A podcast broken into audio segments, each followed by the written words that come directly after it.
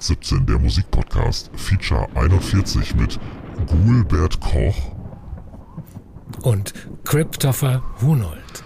Greetings, you unholy beings, for it is the time of spooky delights. Welcome to a Halloween episode von Grusel Goth bis Witch House. Mit welcher Musik lässt sich der äh, Schrecken der herabfallenden Blätter und äh, Kürbisse aushalten? Zu welchen Songs wird der Campingtrip auf dem Friedhof zum vollen Erfolg?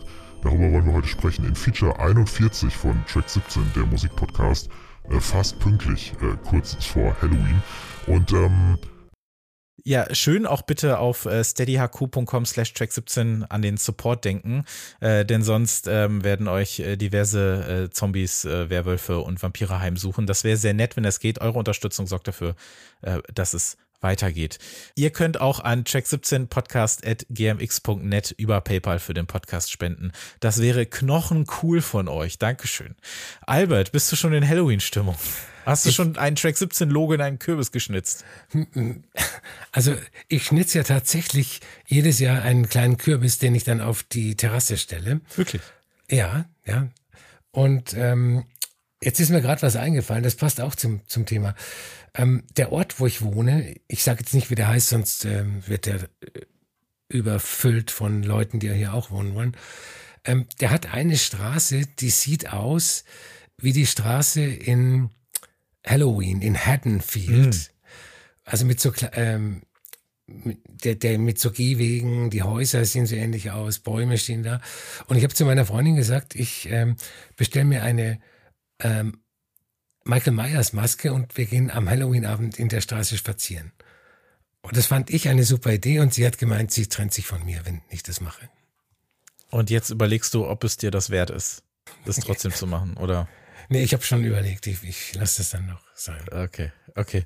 Äh, ist das, ist da, geht da bei euch viel? Klingelt's da viel? Stehen da Kinder vor der Tür und sagen, hier, gib mal?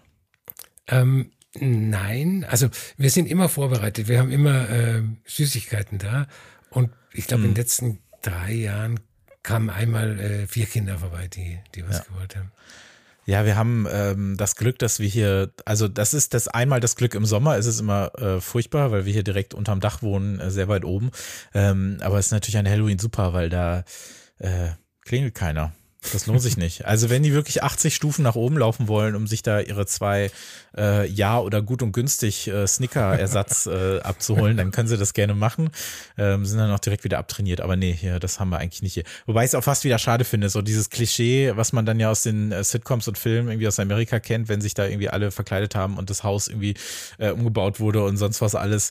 Ähm, ja, hat ja auch was. Aber nee, ähm, brauchen wir nicht. Wir reden heute so ein bisschen äh, wir nehmen äh, die, die, nicht nur die Jahreszeit, sondern auch den Anlass Halloween so ein bisschen als Anlass äh, für diese heutige Feature-Folge, die wir ja so relativ spontan in der, äh, am Ende unserer MySpace-Folge ähm, haben wir das ja eigentlich nur so besprochen, dass wir gesagt haben, komm, wir haben jetzt irgendwie Bock, nochmal so ein bisschen in diese ja, Musikphase Ende der Nuller, Anfang der Zehner einzutauchen mit einem so einem bestimmten Mikrogenre.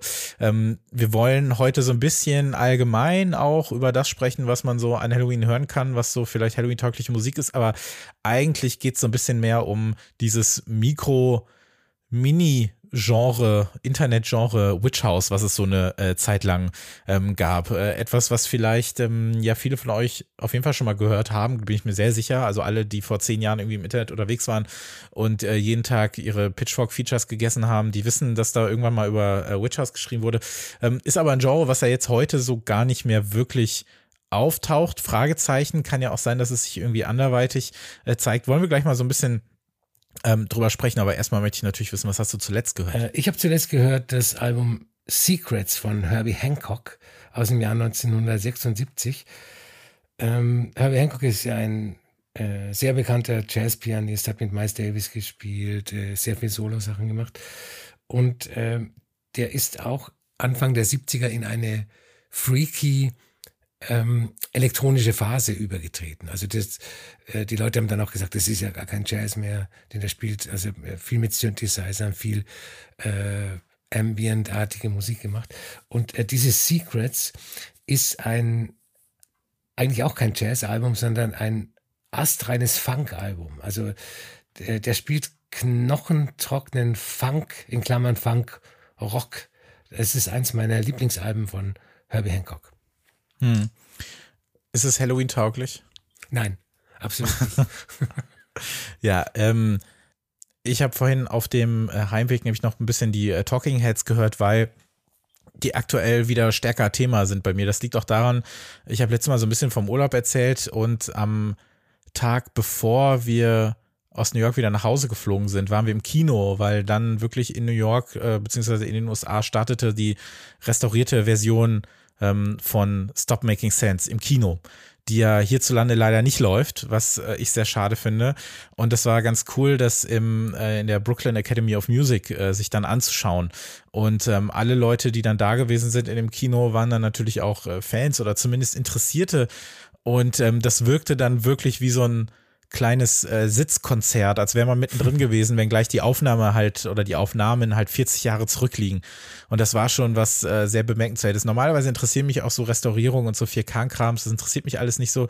Aber das in der Form und in der Qualität dann einmal zu sehen und das auch wirklich auf der großen äh, Leinwand und dann auch dort an dem Ort, das hat schon wirklich viel, ähm, hat echt viel Spaß gemacht. Ähm, magst du den? Magst du die Talking Heads überhaupt? Wir haben noch nie über die gesprochen.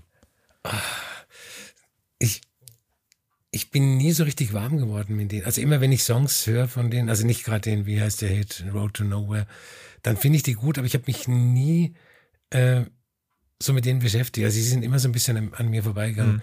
Wobei ich weiß, dass sehr viele Menschen, die einen vertrauenswürdigen Musikgeschmack haben, äh, die Talking Heads gut. Also ich glaube, das liegt dann eher an mir oder an meiner Ignoranz und nicht daran, dass die Talking Heads schlechte Musik machen würden. Nee, das, da, damit haben sie sich Zeit gelassen, bis sie angefangen haben, schlechte Musik zu machen. Das haben sie auf jeden Fall später dann hinbekommen.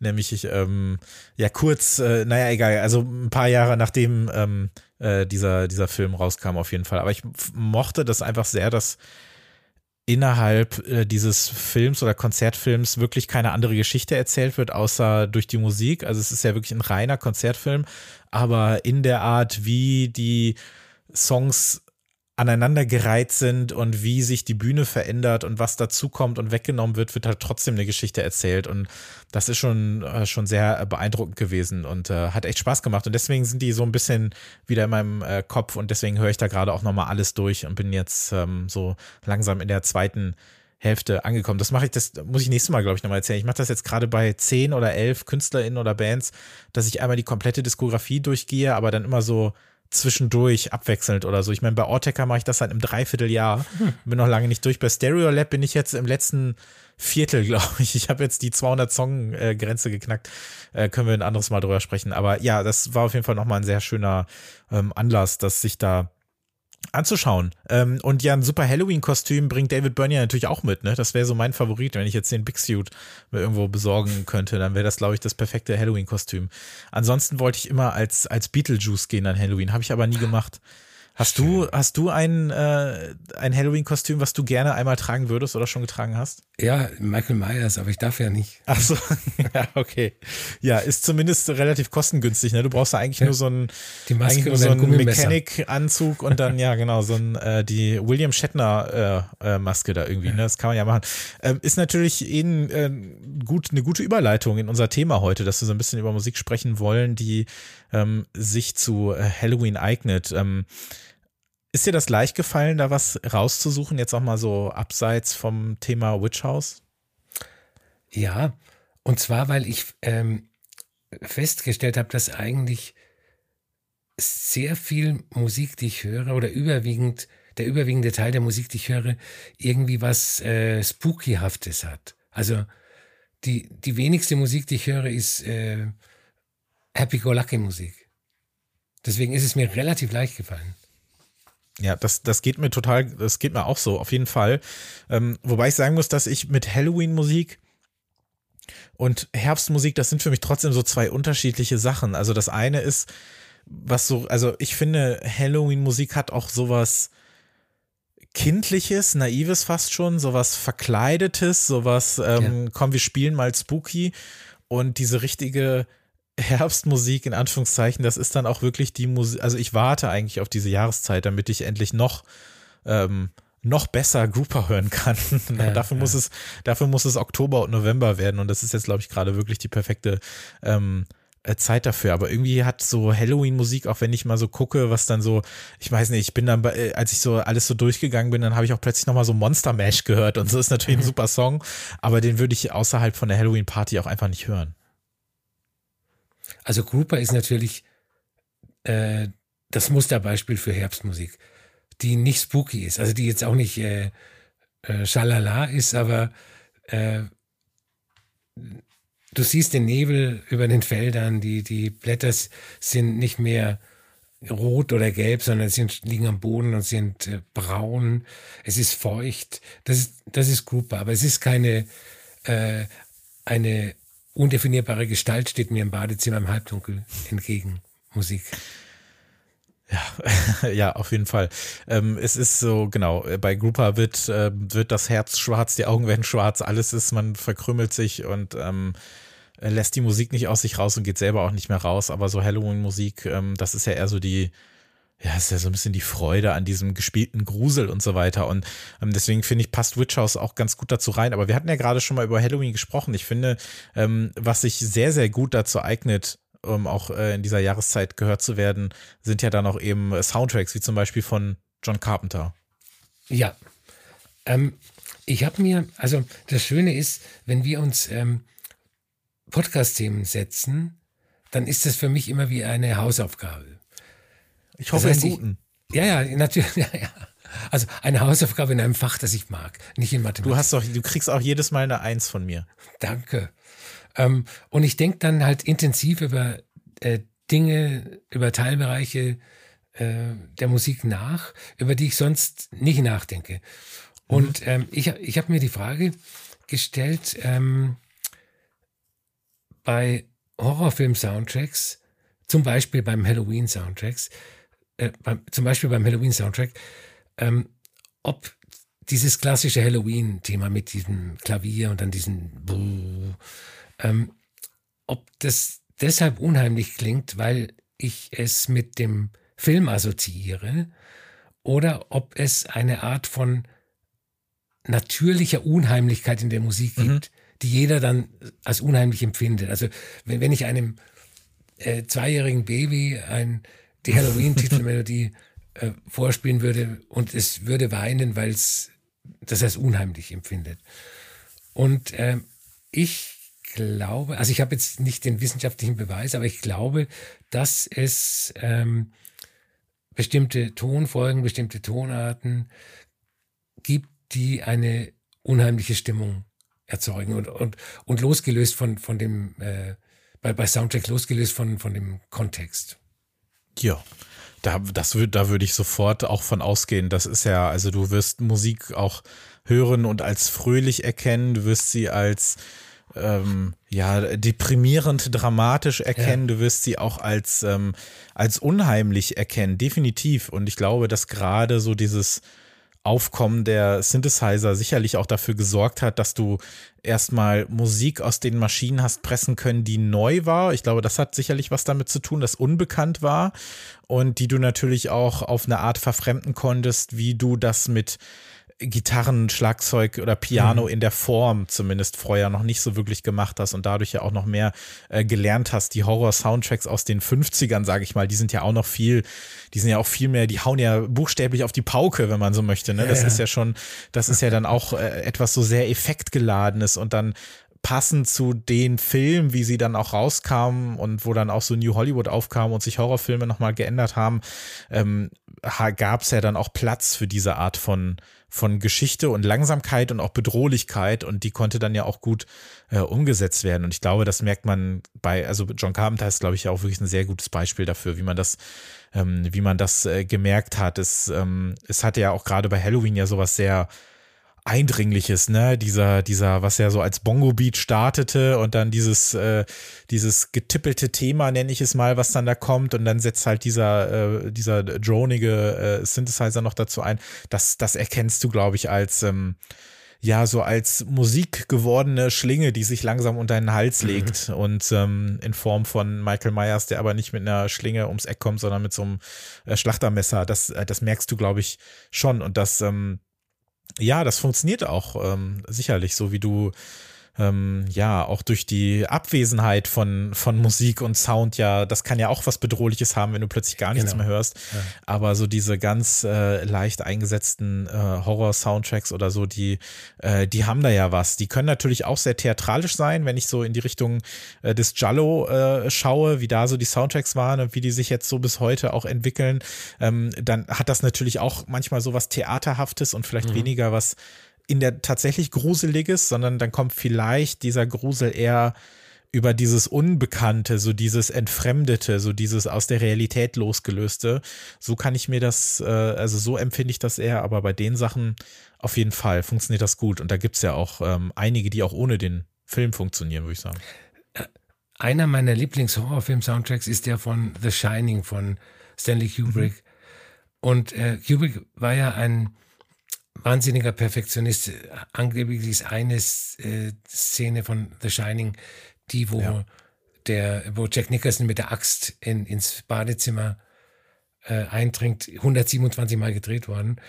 Und ähm, die, die gleiche Manie hat äh, Kubrick auf Soundtracks ähm, angewandt und die er ja größtenteils selbst kompiliert hat. Und auf, auf dem Soundtrack äh, von The Shining sind äh, unter anderem zwei Stücke aus der klassischen Musik des 20. Jahrhunderts.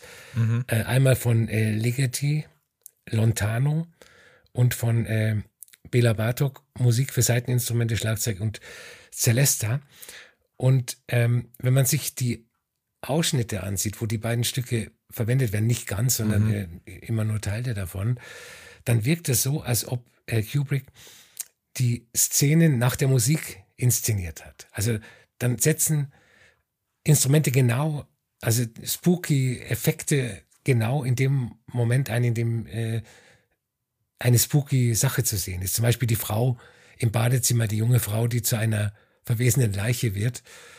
Und, und das ist auch, also der hat halt ein wahnsinniges Ohr gehabt für spooky Musik, die er dann, also die, die schon existiert hat, die nicht extra für den Film geschrieben worden ist und hat dann wahrscheinlich die Szenen nach dieser Musik inszeniert. Und das finde ich, ist auch ein Beweis dafür, dass es spooky Musik ohne spooky Kontext gibt.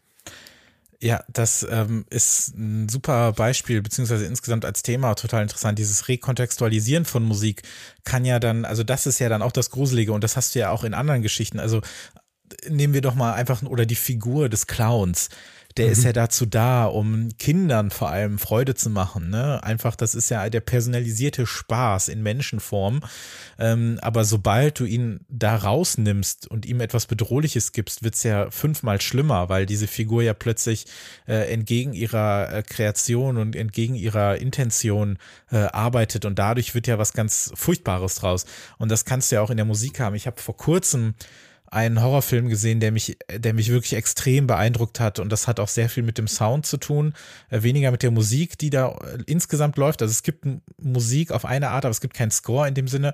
Ähm, aber auch das äh, Sounddesign, der heißt Skinner Marink und der funktioniert extrem über, ja, über, über Erinnerung auch an daran, wie es ist, als Kind Angst zu haben und wie mhm. es ist, als Kind Räume und die Welt zu sehen und wie groß und unheimlich alles ist, weil du nichts kennst. Jeder Raum ist gigantisch, jeder Raum ist unendlich, jede, aus jeder Dunkelheit äh, springt etwas raus, jedes Geräusch macht dir Angst, jedes Geräusch, was du nicht kennst, wird irgendwie nochmal umgedeutet. Und der, der Film hat mich total äh, beeindruckt und es gibt dort ähm, ohne jetzt zu so viel zu der Handlung zu sagen, aber es sind eben zwei Kinder allein in einem Haus in der Nacht und ein Fernseher läuft. Und in diesem Fernseher äh, laufen äh, Tapes von so 50er, 60er Jahre Cartoons. Und diese sehr, sehr alten Cartoons oder aus den 70ern von mir aus auch dann jetzt zu sehen, gut, der Film spielt in den 90ern, aber Jahrzehnte später setzt das sofort in den anderen Kontext, weil das wirkt ja. so aus so einer ganz alten, verlorenen Zeit, plus diese Musik. Also du hast die ganze Zeit dieses dit, dit, dit, dit, dit, und es ist alles ganz fröhlich, ne? So wie das, wenn man das halt ja. kennt, also auch kein Ton, äh, also keine Sprache und so weiter, sondern einfach nur so diese Slapstick-Geräusche, diese und dann gleichzeitig so dit, dit, dit, aber dann hast du diesen flimmernden Fernseher in diesem dunklen Raum, in diesem Haus, in dem offenbar etwas überhaupt nicht stimmt und wirklich furchtbar ist. Und ähm, die Musik für sich genommen ist ja gar nicht das Problem, aber ich glaube, dass wir die heute gar nicht mehr anders hören können, als in so einem äh, verfremdeten, gruseligen Kontext. Und das hat der Film ganz hervorragend geschafft. Und deswegen, ähm, ja, ist das äh, ein gutes Beispiel. Also es geht auch, geht auch so, ja. Wenn wir mal so ein bisschen äh, durch, die, durch die Jahrzehnte gehen, was so vor äh, Witch House auch so ähm, eher die Musik ist, die sich mit äh, Morbidem beschäftigt hat oder so. Ähm, wie war das deiner Meinung nach so in den in den 80er Jahren? Welche Musik war dafür zuständig und ähm, wie wurde das vielleicht auch ästhetisch umgesetzt, nicht nur innerhalb der Musik? Also wie hast du das in den 80ern vielleicht erlebt oder 90er Jahren noch? Also bei Morbidität und äh, 80er Jahre ähm, fällt mir sofort Postpunk ein. Also ich denke eigentlich sofort an, an Joy Division obwohl das jetzt keine Gruselmusik ist in dem Sinne, ne? Aber das war halt nicht unbedingt äh, lebensbejahende Musik. Alles war schwarz-weiß, die Themen, also die Songtexte waren eher äh, ja zum Pulsadern aufschneiden und oder oder so frühe Industrial Sachen, mhm. Vorformen von Industrial wie Throbbing Gristle oder, oder so.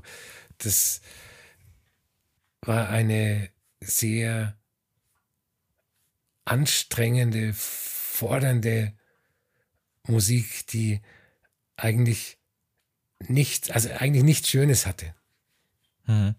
Hast du das denn auch in irgendeiner Form als Verkleidung wahrgenommen oder als natürliche Entwicklung der Genres, die zuvor da waren und als vielleicht ja Antwort auf die Zeit, in der die Musik entstanden ist. Das kann ja dann auch politische Gründe haben, es kann gesellschaftliche Gründe haben, dass Musik so klingt und die Menschen so aussehen, wie sie aussehen.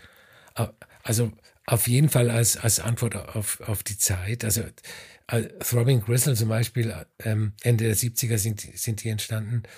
Und ähm, das war halt die, der Höhepunkt des Kalten Krieges, äh, Sowjetunion, USA.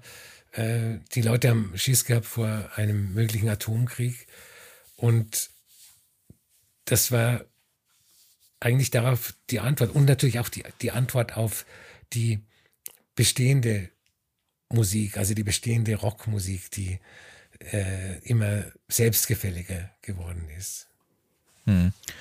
Und ich finde, dass so wie die Musik dann zu der Zeit passt, beziehungsweise als Antwort auf die Zeit entstanden ist, empfinde ich das auch so bei Witch House, ein Genre, das ja wirklich ja, ein, ein, eine relativ kurze Lebensdauer hatte, aber ich finde, zumindest habe ich das so empfunden, das kann vielleicht auch mit, mit meiner Generation zusammenhängen, dass die aber, als sie da war, plötzlich einen ziemlichen Knall hinterlassen hat und auch äh, so ein bisschen dann in andere Genres ausgefranst ist. Ähm, vielleicht kann ich ja mal, ich versuche mal so kurz einzuordnen, was das ist. Also Witch mhm. House, finde ich, ist eine so von Trap Beats, Industrial, RB und elektronischer Musik ja lebende und damit auch so sterbende Musik, also wirklich so ein Mikrogenre, was wir dann eben in den späten 2000ern äh, vorfanden und eben für, für ein paar Jahre zu so einem äh, großen Nischenthema. Großes Nischenthema heißt so viel wie Indie-Mainstream. Du weißt, was ich meine, ne? Also, mhm. dass er dann in einer Bubble dann aber relativ groß äh, wurde.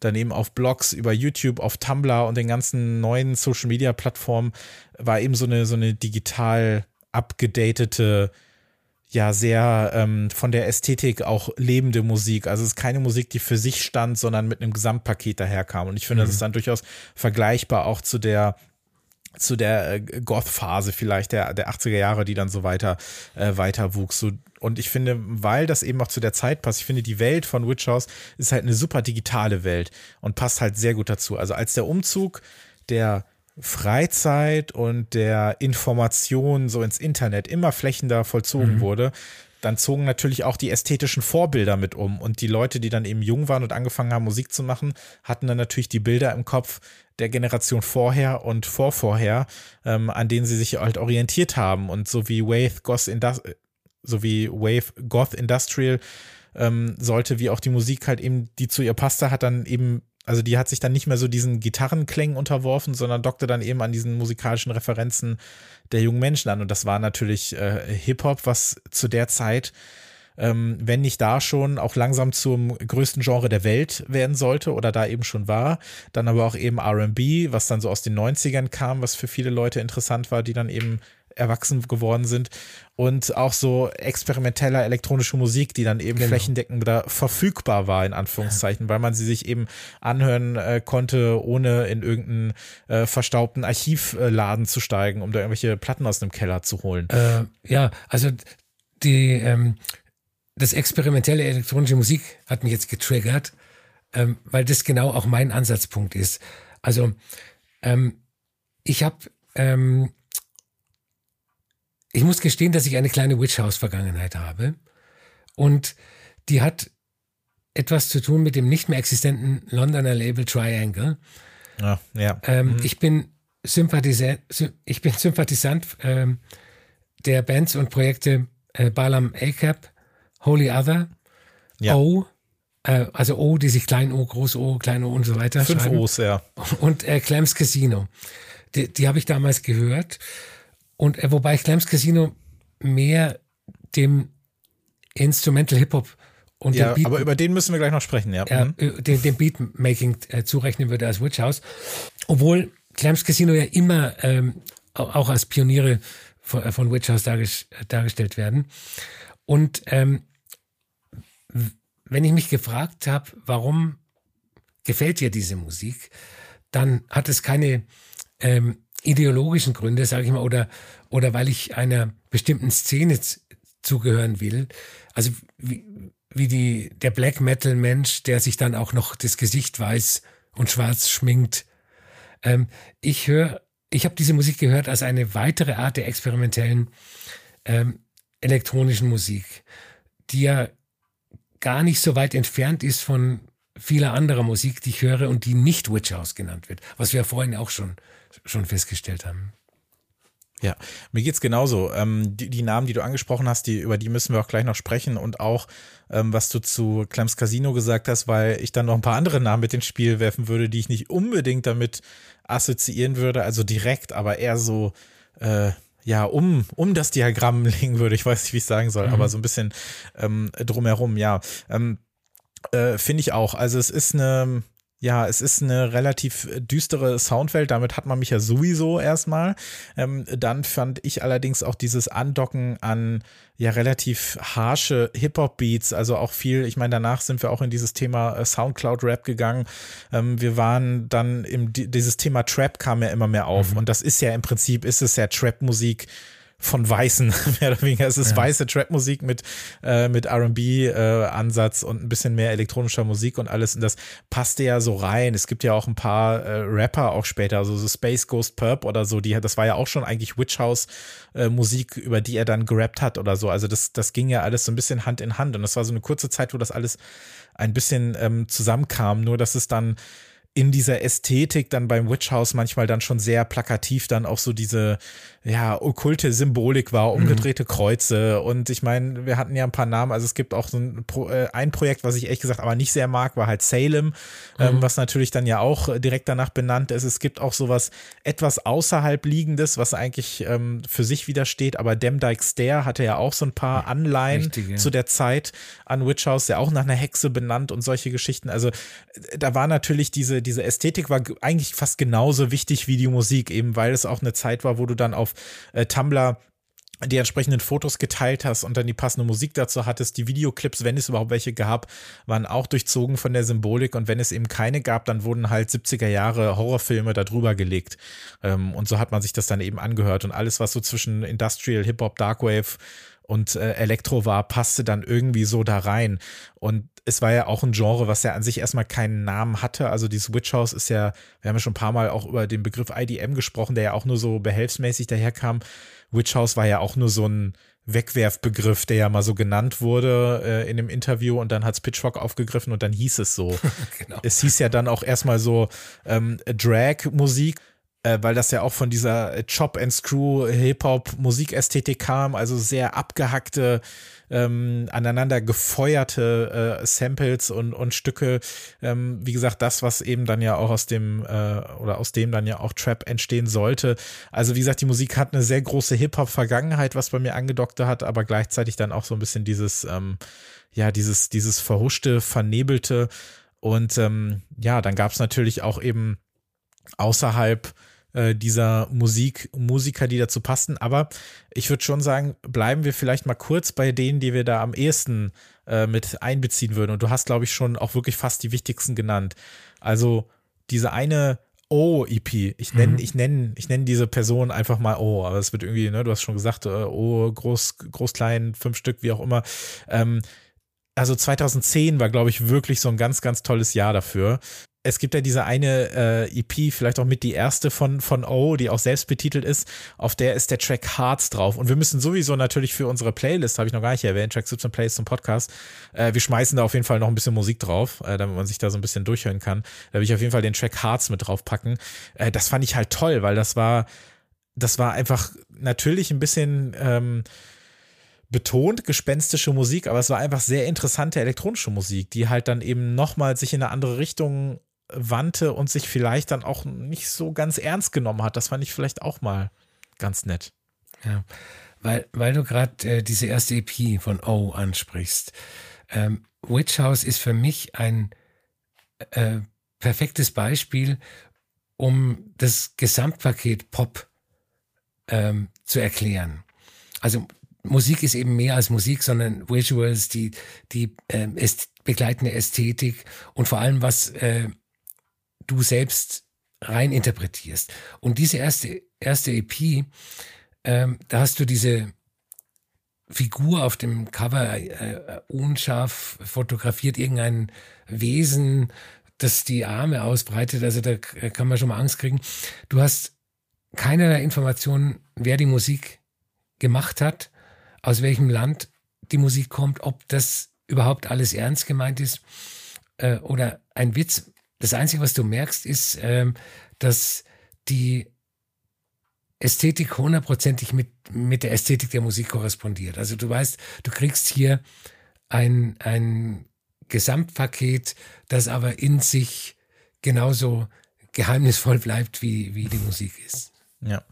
Und ich meine, in der Zeit kamen dann auch die ganzen, also Memes wurden, äh, nachdem wir aus dieser ganzen äh, äh, Eulen- und Katzen-Nummer äh, raus waren, sind wir, gut, dann kamen die Rage-Comics, aber Meme-Kultur war Anfang der Zehner ja auch riesig und ich finde, das ist auch passende Musik dazu. Also Musik, die ähm, dann eben auch so ein bisschen, ja, sich, wie, gesagt, wie ich gerade schon meinte, nicht so ganz ernst nimmt, aber dann auch in so eine augenzwinkernde Richtung reingeht, aber gleichzeitig dieses Gefühl dann auch zulässt und trotzdem Bock drauf hat. Und ich finde auch, auch Balaam Akab hat ähm, zumindest einer der wenigen, bei denen ich finde, auch ein gutes Album bei rumgekommen ist. Sonst ist das, finde ich, oft eher so eine EP-Nummer gewesen. Aber das 2011er Album von ihm, äh, Wonder Wonder oder Wonder Wonder, wie auch immer, mhm. ähm, hat so einen unglaublich tollen Track, der heißt Motion, den würde ich auch sehr gerne auf die Playlist packen, der auch mit diesem ja, der, der fast sogar an das, an so Post-Dubstep-Nummern andockt, weil der auch so dieses sehr, der hat, das ist so Leerstellenmusik, wo dann aber dann trotzdem dieser starke Beat plötzlich reinkommt und diese extrem nach unten gepitchte Stimme. Und sowas hat mich total interessiert, weil ich eh auf diesem Sample-Trip äh, äh, gewesen bin. Und das hätte auch noch ein, es hätte auch noch ein James Blake-Track fast sein können oder so. Also da sind, da sind dann ja auch trotzdem, äh, trotz ähm, aller ja, Rumgeckerei ist da ja auch trotzdem, finde ich, musikalisch durchaus Substanz dabei gewesen. Ich finde es halt so krass, dass viele Leute dann in diesem Gimmick geblieben sind und sich nicht da rausgetraut haben oder so. Aber gerade bei Bell im Akab äh, fand ich, war auch viel musikalisch Interessantes dabei. Und das war ja das Schöne an den Zehnerjahren, dass äh, die verschiedensten Genres oder, oder Teilbereiche aus verschiedensten Genres ähm, zusammengeführt worden sind. Also jetzt nicht nur bei Witch House, sondern auch bei, bei anderen Sachen. Und dass das wiederum, also diese Fusionen äh, zu neuen Musikrichtungen, also zu Untermusikrichtungen geführt haben. Das nehme ich immer mit so als allererstes Beispiel, wenn oder Argument, wenn mir halt irgendwie jemand erzählt, ja, so früher war alles besser oder so. Also dieses Aufweichen dieser Grenzen äh, finde ich halt toll, dass du halt rausgehst aus diesen ganzen äh, Clubs und äh, eingeengten Bubbles oder so, sondern dann auch eben Leute hast, die sagen, ja, ich mache ich mach jetzt Musik, aber für mich ist als Inspiration oder ich finde zum Beispiel eine Kate Bush genauso interessant oder relevant für mich wie eine Christina Aguilera. Und dass man so aus diesem Specs-Laserdunst so, so rausgekommen mhm. ist aus so einer Zeit. Du weißt, was ich meine, ist gar ja, nicht so absolut, böse gemeint, ja. aber trotzdem äh, finde ich, merkt man das. Und das hat mich dann auch eben angesprochen, weil ich eigentlich immer genauso gewesen bin. Und das äh, für mich, ob jetzt Lowbrow und Highbrow haben sich immer die Hand gegeben äh, bei mir, dass das hat alles immer wunderbar zusammen funktioniert.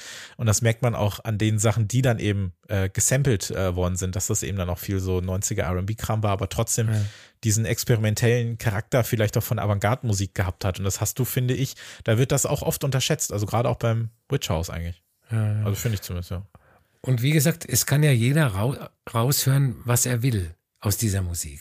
Also ich kann äh, experimentelle Elektronik raushören, ein anderer, der vielleicht über den Begriff Witch House zu dieser Musik kommt und der irgendwelche okkulten Tendenzen hat, der äh, findet sich da total wieder.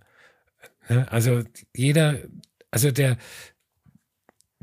der Rezipient ist, äh, hat auch eine Machtstellung, weil er in die Musik was hineininterpretieren kann. Ja. Ich, ähm, ich möchte mal am, am Beispiel von ähm, Held, dem ersten Album von Holy Other, äh, ausführen, wieso mir das Geheimnisvolle in der Musik lieber ist als äh, das allzu offensichtliche. Das, also das mag sich jetzt wie eine Trivialaussage anhören. Das, also so nach dem Motto, das Interessante ist mir lieber als das Uninteressante. Aber ähm, das ist halt, ist halt einfach so. Ähm, auch dieses Album lässt mehr Fragen offen, als es auf den ersten Blick oder auf die erste Anhörung äh, beantwortet. Also du, du, fragst dich auch, was soll mhm. das? Wie ist das gemeint? Was steckt dahinter? Wer steckt dahinter? Ähm, und das fordert mich, also und, und das spornt mich an, ähm, mich mehr mit, mit, diesem, mit diesem Thema zu beschäftigen. Also ich nenne jetzt mal das Gegenbeispiel von äh, jedem Holy Other Track. Das ist ähm, Atemlos durch die Nacht von Helene Fischer. Der, der Song hat keine zweite Ebene oder irgendeinen Interpretationsspielraum. Der ist einfach was er ist. Ein verliebtes Paar, wahrscheinlich heterosexuell, ähm, verbringt zusammen eine perfekte Nacht. Menschen, Leben, Tanzen, Welt, ähm, keine Fragen offen. Und ähm, ich, wenn ich kurz mal den Refrain zitier, zitieren darf, Helene Fischer kommt hier. Darfst eh du noch singen? nee, ich glaube, da müssen wir GEMA-Gebühren bezahlen. Ach so, ja, ähm, verdammt. Atemlos durch die Nacht, spür, was Liebe mit uns macht atemlos, schwindelfrei, großes Kino für uns zwei. Und ähm, jeder Track von diesen Künstlern, die wir jetzt gena genannt haben, ähm, in, in jedem dieser Tracks kannst du versinken und, und kannst äh, neue Ecken erkunden und, und neue Sachen entdecken. Und äh, im Zweifel ist mir das halt lieber, als wenn mir irgendwie eine, eine fertige Interpretation vorgesetzt wird. Und das äh, gilt jetzt nicht nur für Helene Fischer, sondern für ähm, alle, die das tun. Du hattest ja das äh, Label Triangle angesprochen, das äh, wollte ich auch machen, weil das war für mich so ein also, also so das Label, auf dem finde ich das meiste Spannende in diese Richtung passiert ist. Überhaupt gab es ja Anfang der 10er Jahre fing es auch an, dass sich äh, Popmusik auch immer weirder gab. Ähm, es gibt ja auch dieses wunder, wunderbare Label, was ja aus einem tragischen Grund dann aufhören musste, Hippos in Tanks, auf der zum Beispiel eine wirklich unfassbare Laurel Halo EP veröffentlicht wurde, was mir erst wieder die Tage aufgefallen ist, dass ihr allererste Release ja da war. Du kannst den nicht streamen, du kannst es nicht kaufen, das ist einfach vom Erdboden verschluckt. Du findest so ein paar Schnipsel auf Vimeo und Soundcloud. Ähm, wahnsinnig abgefahrene, was auch immer, Popmusik, nicht Popmusik und so weiter. Da gab es ja einiges und ähm, die Grenzen verschwimmen auch so zu anderen Internetgenres auf eine Art. Also ich finde, wir könnten auch fünf Folgen über Vaporwave machen. Darüber haben wir ja, kurz genau, in unserer, in unserer Japan-Folge ähm, haben wir da ja auch kurz drüber gesprochen, was ja, finde ich, somit das Internet, internetigste Internetgenre überhaupt ist, äh, wo sich ja viele äh, Dinge überschneiden durften und konnten.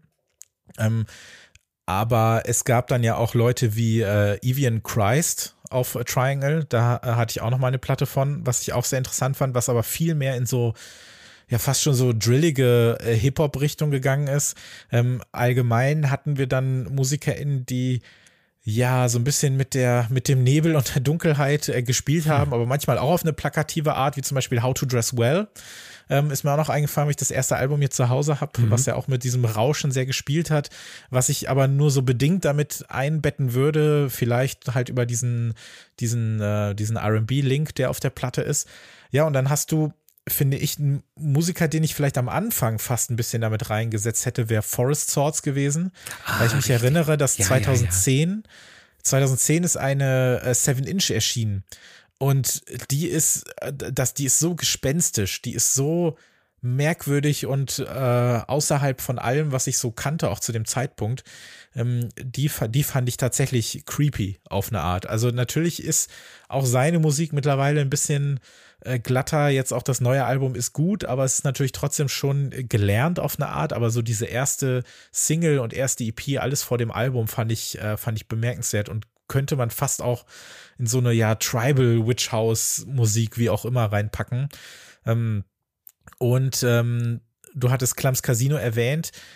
Äh, ich finde, dass die dieses erste Instrumentals Mixtape, das sind ja im Prinzip ja Beats, die er dann ja auch für mhm. äh, meistens ja für Rapper gemacht hat. Genau. Ja. Äh, da ja auch wieder eine, eine sehr starke Anbindung äh, an das an das Genre passt für mich schon rein und das ist für mich eine der äh, ja, 20 äh, besten Platten der 10er Jahre oder so gewesen. Also ich habe das auch hunderte Mal gehört, dieses Album. Ich finde das sensationell. Und er hat auch auf Triangle angefangen, ne? War das nicht sogar? Ja. Da das Album oder so? Ja, also ja, ähm, ja, großartig. Also ja, da kommt echt viel, äh, kommt echt viel zusammen.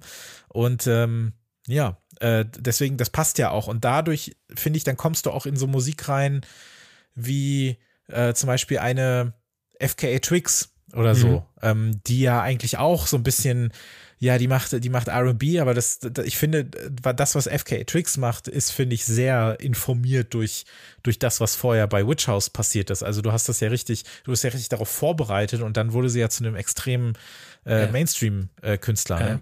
Arca hat ja ähm, ja, viele ja. Sachen von ähm, FK Twix produziert oder, oder mitproduziert. Mhm. Und Arca wenn mich nicht alles, nee, bei Hip, äh, Hippos in Tanks. Also irgendwie gehört das alles zusammen. Und, und wenn man das in der, in der Abfolge erlebt hat, dann hat es auch durchaus äh, eine innere Logik gehabt. Also ja, die, diese ganze Entwicklung. Ja, total. Über Hippos in Tanks äh, zum Beispiel, also gerade so diese nach seiner ersten dronigen Phase, sage ich mal, ist auch das, was One Tricks Point Never gemacht hat, mhm. finde ich auch sehr äh, spooky. Also das Replica-Album habe ich auch noch gehört, äh, gestern oder heute, ähm, was auch in so eine Richtung geht, auch wenn es sich ein bisschen von, äh, von Witch House entfernt, aber eben diese Ästhetik äh, mitbringt. Und das war dann eben eine Zeit lang on Vogue. Und wenn wir jetzt gerade schon über jemanden wie FKA Tricks gesprochen haben, würde ich jetzt noch zwei Namen reinwerfen, von denen ich mir eine Reaktion erhoffe von dir, ob du das in Ordnung findest, dass ich die damit in den Top werfe, mal ganz dreist. Ähm, der erste Name wäre Purity Ring. Mhm. Und der zweite wäre Grimes. An Grimes habe ich auch gerade gedacht. Also zumindest an ihre frühen Sachen. Ja, genau. Ja, so diese Zeit auch. Also die erste Platte, die Zwölferplatte, so. Ja. Ich finde, das geht auch sehr stark in die Richtung. Ja, abs absolut, absolut. Äh, bin ich d'accord. Bei Purity Ring bin ich mir nicht so sicher, aber ich würde jetzt auch nicht sofort vehement widersprechen. Ja, das erste Album war ja auch sehr, sehr so trappig. Also es hat ja auch so der, diese, diese, diese zitternden, äh, tiefen, ja, so Trap, Hip-Hop-Beats und so weiter. Und ich hatte schon auch das Gefühl, klar, auch wenn das weniger mit äh, den Samples und so weiter gearbeitet hat, dass das schon auch krass, also es passte einfach. Also du, du hast gerade innere Logik genannt. Also es hat für mich schon Sinn ergeben, dass so ein Album 2012 erscheint. Muss ja. ich sagen, ja. Ja. Was sind denn für dich noch so wichtige, entweder MusikerInnen oder auch Alben, die du so damit reinpacken würdest oder auch Sachen, von denen du sagen würdest, die sind durch Witch House erst zu dem geworden, was sie dann geworden sind? Ähm, also, ja, nicht, sie sind nicht, äh, also mir fallen spontan zwei äh, Namen ein, die sehr, sehr oft äh, bei Track 17 fallen. Und man mhm. kann nicht sagen, dass die durch äh, Witch House ähm, ähm, was geworden sind oder überhaupt geworden sind, sondern dass irgendwie die Witch House Ästhetik in mhm. ihren mhm. Tracks weiterlebt. Und es ist Burial auf der einen Seite und mhm. äh, Actress auf der anderen Seite. Wobei Actress nicht so sehr, aber auch.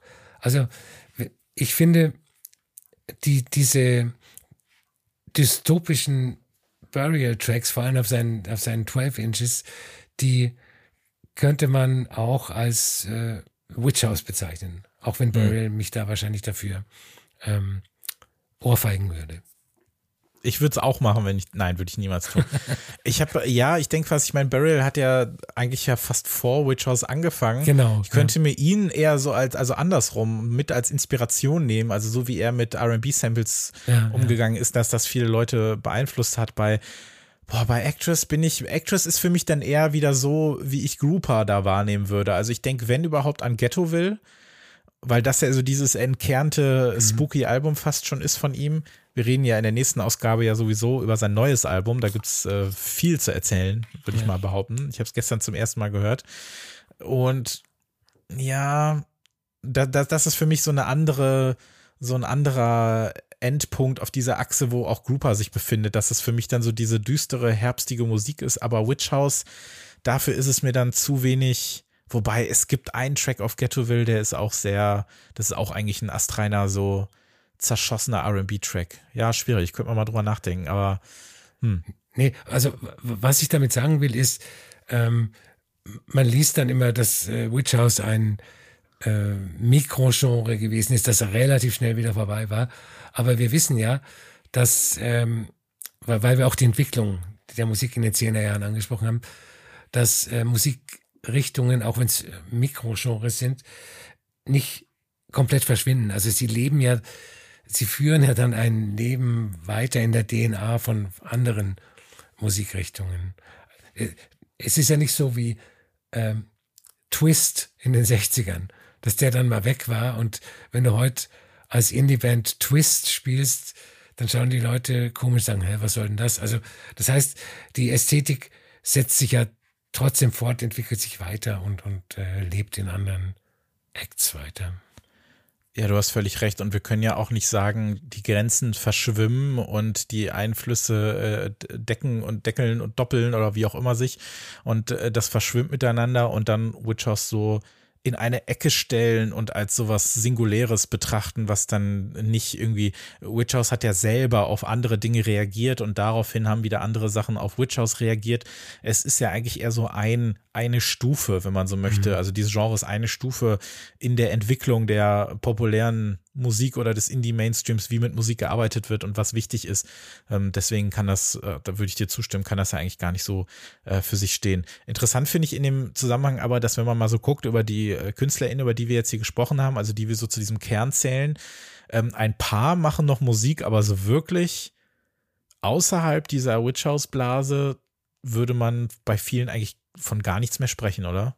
Also ja. bei so Leuten, also Bellum Eckcap macht noch Musik, aber kennt, kennt doch keiner, ne? Und ich glaube, ja. ähm, Oh macht, glaube ich, gab es auch noch mal zwischendurch, aber irgendwie war das Thema dann ich, durch. Ich fand super, dass äh, Holy Other nach zehn Jahren ein zweites Album rausgebracht Stimmt, hat. ja. Das aber ja. gar nicht so schlecht war oder ist.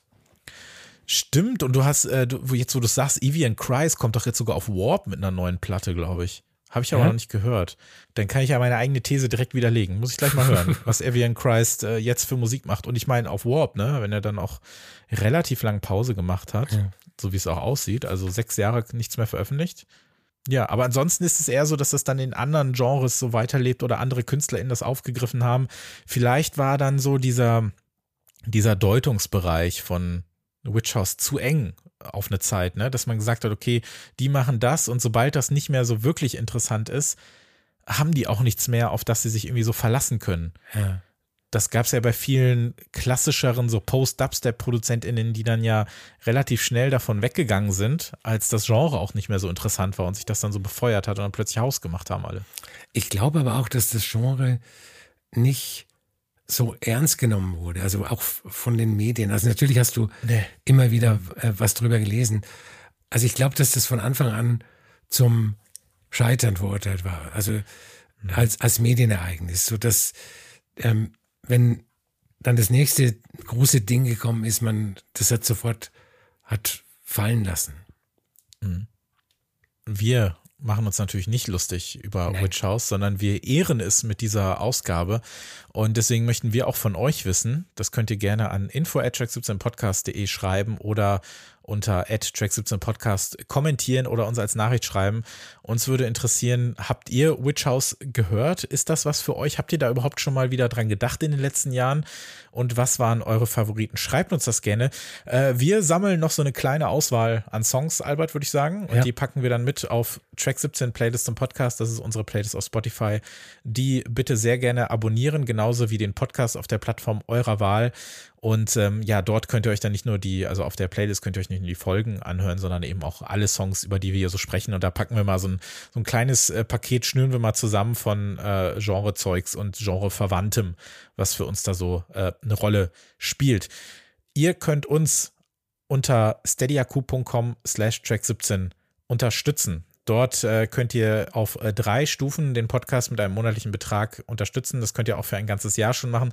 Das hilft uns sehr und wir würden euch wirklich darum bitten, vielleicht mal drüber nachzudenken, das zu machen, weil dann können wir diesen Podcast hier weitermachen und können eventuell sogar noch ein bisschen mehr anbieten. Was wir ohnehin schon mehr anbieten, ist ein Classics-Format, das kommt einmal im Monat und dort könnt ihr nämlich abstimmen. Aus drei Alben könnt ihr abstimmen, über welches wir dann sprechen. Zuletzt haben wir über Grace Jones gesprochen, Nightclubbing. Das ist eine sehr schöne Folge, die ist äh, letzte Woche rausgekommen. Die könnt ihr euch da gerne anhören und noch fünf weitere. Also wir sind jetzt, glaube ich, schon bei der sechsten Ausgabe gelandet. Und mal gucken, über was wir nächstes Mal sprechen. Ich glaube nämlich, das hatte ich gar nicht erwähnt, äh, ich hatte kurz überlegt, das mit in die Folge zu nehmen die äh, Disintegrated oder Disintegration Loops von äh, William Besinski habe ich nämlich nochmal gehört. Das ist auf eine andere Art sehr herbstige äh, und ja, spooky Musik, wenn man so möchte. Da, das ist auf jeden Fall eine Platte, über die ich nochmal irgendwann sprechen muss mit dir. Das äh, schlage ich mal vor. Die können wir gerne in die Auswahl werfen.